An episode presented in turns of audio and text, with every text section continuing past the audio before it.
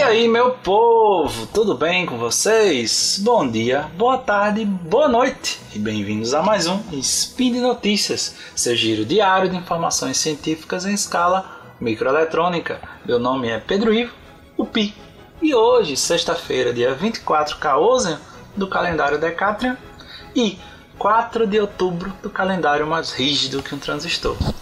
E hoje falaremos sobre fios, tecidos e bonés que podem melhorar e ajudar a sua saúde. Speed Notícias.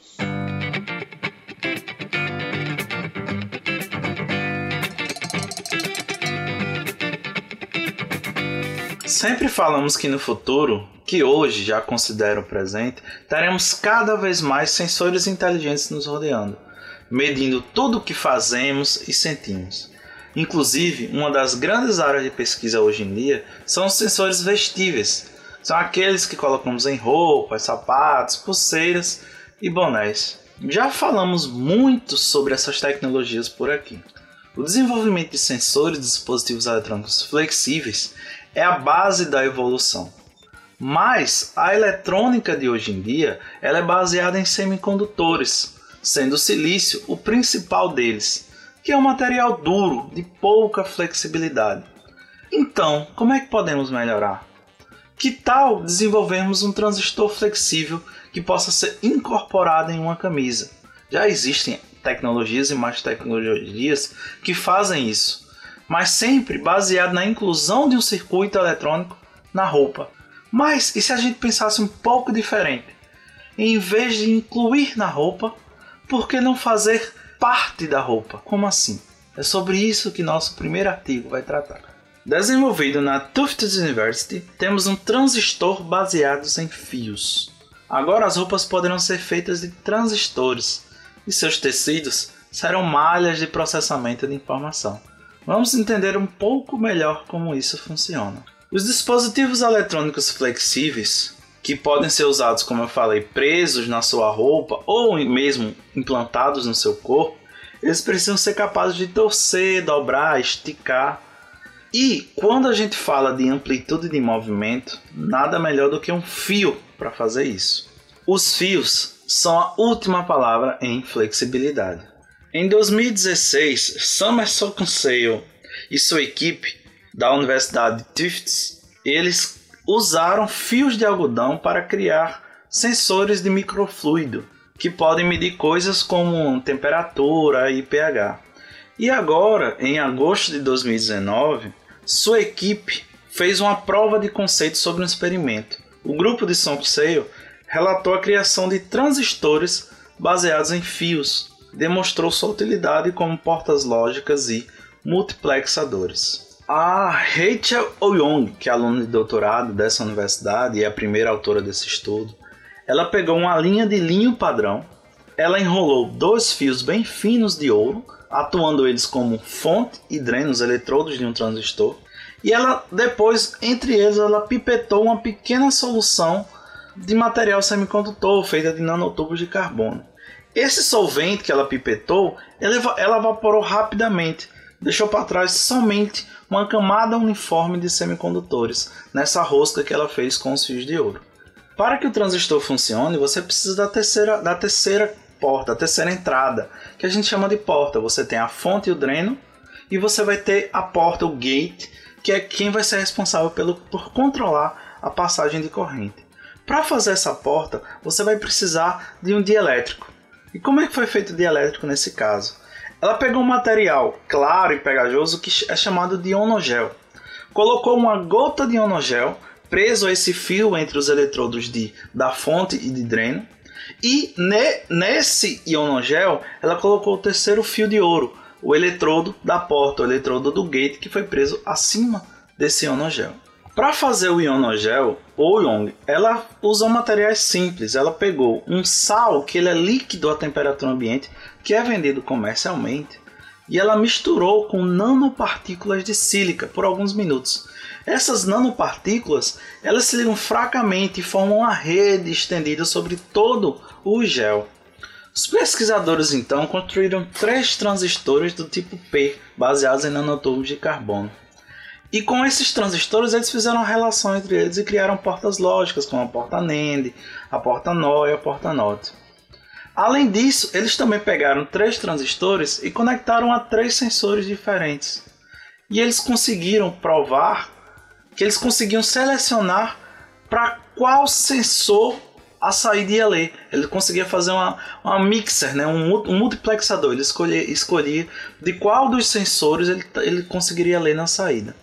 Com isso, eles demonstraram a prova de caso deles. Eles demonstraram que eles conseguiam fazer transistores baseados em fios, certo?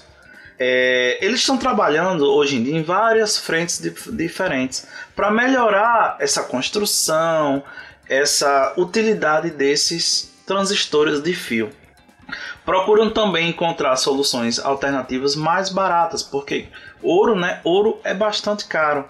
E querem também tentar automatizar o processo. Imagine você ter um TA industrial que faz tecidos, em que você já conseguisse incluir nesse tecido, nessa malha de tecido, todos os transistores que você vai precisar. Tá, então vamos lá, vamos comentar um pouco essa notícia. Ela é bem interessante. Apesar de ser uma coisa bem inicial, né? Você fazer uma porta NAND, uma porta NOT, ela é bem simples de fazer. Uma porta NAND ou uma porta AND, que no final ela é invertida. O que seria? Seria você ter duas entradas e a saída ela só vai ser verdadeira se as duas entradas forem verdadeiras. Um exemplo prático disso, ah, eu quero eu quero eu ter um cooler ligado à minha roupa um ventilador que é ligado à minha roupa e eu, tô, e eu quero que ele seja ligado somente quando eu tiver com calor nas duas mãos. Então eu teria um sensor na mão direita, um sensor na mão esquerda. E aí eles, eles iriam ficar medindo a temperatura. A medida tá, a temperatura está acima de sei lá 40 graus. Se as duas mãos disserem sim, aí vai para o transistor, o transistor, a porta não, no caso, ela iria informar para o ventilador, liga o ventilador. Então você teria duas entradas verdadeiras, uma saída verdadeira. Isso é bem simples, né? A gente analisando rapidamente, é uma coisa extremamente simples. Mas toda a eletrônica, toda a computação é baseada em portas lógicas. Um computador que você tem em casa ele tem bilhões e bilhões de transistores unidos de forma que façam um processamento para você. Agora imagine uma roupa, sei lá, você vai ter um. A gente tem aqueles edredons de 3 mil fios. 3 mil fios poderia ser 3 mil transistores. Imagine o que, que a gente não conseguiria fazer com essa enorme quantidade de transistores já incorporados à nossa roupa, aos nossos tecidos, às nossas roupas de cama, a tudo que a gente possa usar. Ah, por falar em roupas e outras coisas que nós compramos geralmente pela internet, a gente fica muito feliz em falar da nossa parceria, nossa parceria do Spin Notícias com o Promobit. Para quem não sabe, eu moro em Natal, Rio Grande do Norte, e aqui é um pouquinho complicado da gente comprar qualquer coisa, principalmente por causa do preço do frete que a gente encontra pelas lojas em geral. E quando a gente consegue uma pequena promoção que seja, isso já é muito bom. E promoções muito boas é muito melhor. Acho que o melhor lugar que a gente consegue encontrar isso é no Promobit. Porque o Promobit ele não é só um site que posta promoções. Ele é uma rede social que conta hoje com mais de 800 mil pessoas cadastradas e tem quase mil ofertas todos os dias.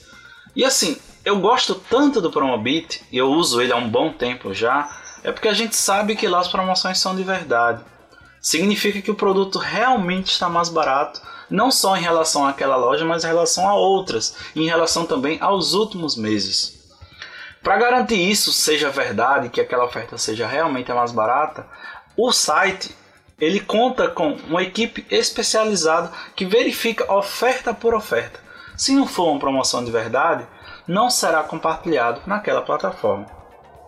Para você garantir que também irá pagar sempre o mais barato, sempre acesse promobit.com.br ou para facilitar, baixe o app do Promobit tanto na Google Play como na Apple Store. Eu sempre trago notícias relacionadas ao meu dia a dia, sejam pulseiras que medem pressão arterial, medidores de temperatura, redes sensores sem fio. E eu sempre trago porque eu gosto de comentar esses estudos e que, que impactam na minha vida, na minha vida acadêmica como social, como também podem impactar na vida de vocês. E nossa segunda notícia também fala de uma condição que atinge boa parte dos homens, a famosa calvície.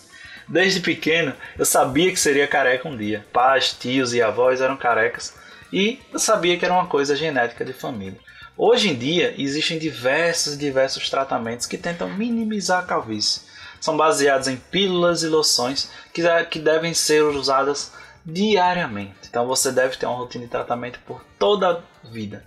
Então, que tal um equipamento que faça esse tratamento por você, que facilite a sua vida, como sempre? A equipe do engenheiro Gildong Wang, da Universidade de Wisconsin, desenvolveu um dispositivo eletrônico usado para combater a perda de cabelos. O laboratório de Wang criou um dispositivo vestível e flexível ativado por movimentos, ou seja, ele, ele se alimenta, ele não precisa de alimentação externa, que promove a regeneração do cabelo por meio de estimulação elétrica suave. Ele descreveu esse trabalho em um estudo publicado nesse mês de agora de agosto na revista ACS Nano. Em roedores, o dispositivo estimulou o crescimento de cabelo melhor do que medicamentos tópicos convencionais. O dispositivo pode ser discretamente escondido em um boné, diz Wang. Então, olha a maravilha que você vai andar de boné, que é uma coisa que dizem que aumenta a calvície, mas você vai estar fazendo seu tratamento a partir disso. Wang espera que iniciar o um ensaio clínico com seres humanos dentro de seis meses. Ainda assim, ele afirma que o tratamento não vai funcionar para todos. Qualquer tecnologia que ajude o cabelo a crescer exige que ainda existam folículos capilares. Se você já não tem mais, então, infelizmente, sua careca vai ficar permanente. Os tratamentos para perda de cabelo, como eu falei anteriormente, hoje em dia são bem limitados e imperfeitos. Os medicamentos eles causam diversos efeitos colaterais, como a disfunção erétil, ansiedade. E fazer um transplante capilar, ele requer uma cirurgia, que não é uma cirurgia simples, e varia para alguns várias e várias rodadas de cirurgia, e com isso muito dinheiro gasto. Alguns estudos anteriores sugiram que a estimulação elétrica pode ser um tratamento alternativo e seguro, e além disso é não invasivo. Com isso em mente, Wang aplicou seus dispositivos de autoalimentação, que são autoalimentados, a fazer essa pequena tarefa. O dispositivo macio e elástico usado nesse estudo, ele tem cerca de 1 a 2 milímetros de espessura e pode ser fabricado em diversos tamanhos, segundo Wang. Ele não contém baterias ou eletrônicos, apenas um retângulo flexível de polímeros em camadas que formam um nanogerador, que reúne a energia do movimento aleatório do corpo ou da cabeça em um pequeno eletrodo. E esse eletrodo é conectado ao couro cabeludo, transmitindo impulsos de baixa frequência essa energia armazenada no nanogerador. Um pequeno estudo experimental, incluindo 12 animais no total, 12 ratos, é, o dispositivo teve um bom desempenho. Durante o período de quatro semanas, os ratos com dispositivos presos às coxas raspadas tiveram um crescimento mais rápido do cabelo e produziram mais cabelo, cabelos mais densos, desculpem, do que o grupo de controle de ratos que foram tratados com medicamentos tópicos. Em camundongos geneticamente modificados que não têm capacidade de desenvolver pelos, o dispositivo fez o cabelo crescer mais e mais espesso do que nos outros grupos, e esse cabelo permaneceu nas costas dos ratos por mais tempo. Nenhum dos sujeitos da pesquisa teve efeitos colaterais da estimulação elétrica, segundo Wang. Para finalizar, Wang disse que o próximo passo são os testes em humanos e quer entrar no mercado o mais rápido possível. Ele espera iniciar os, os estudos em seres humanos nos próximos seis meses para testar dispositivos em homens e mulheres em diferentes estágios da calvície e passar a comercializar dentro de um ano. Daqui a um ano vocês já sabem que eu vou usar muito boné, né? E por hoje é só, pessoal. Todos os links comentados estão no post. Deixe lá também seu comentário, elogia, crítica xingamento esporádico. Lembra ainda que esse podcast só é possível acontecer por conta do seu, do meu e do nosso apoio no patronato do Sequest, tanto no Patreon, no Padrim e no PicPay. Um grande abraço, um ótimo final de semana e nos vemos por aí.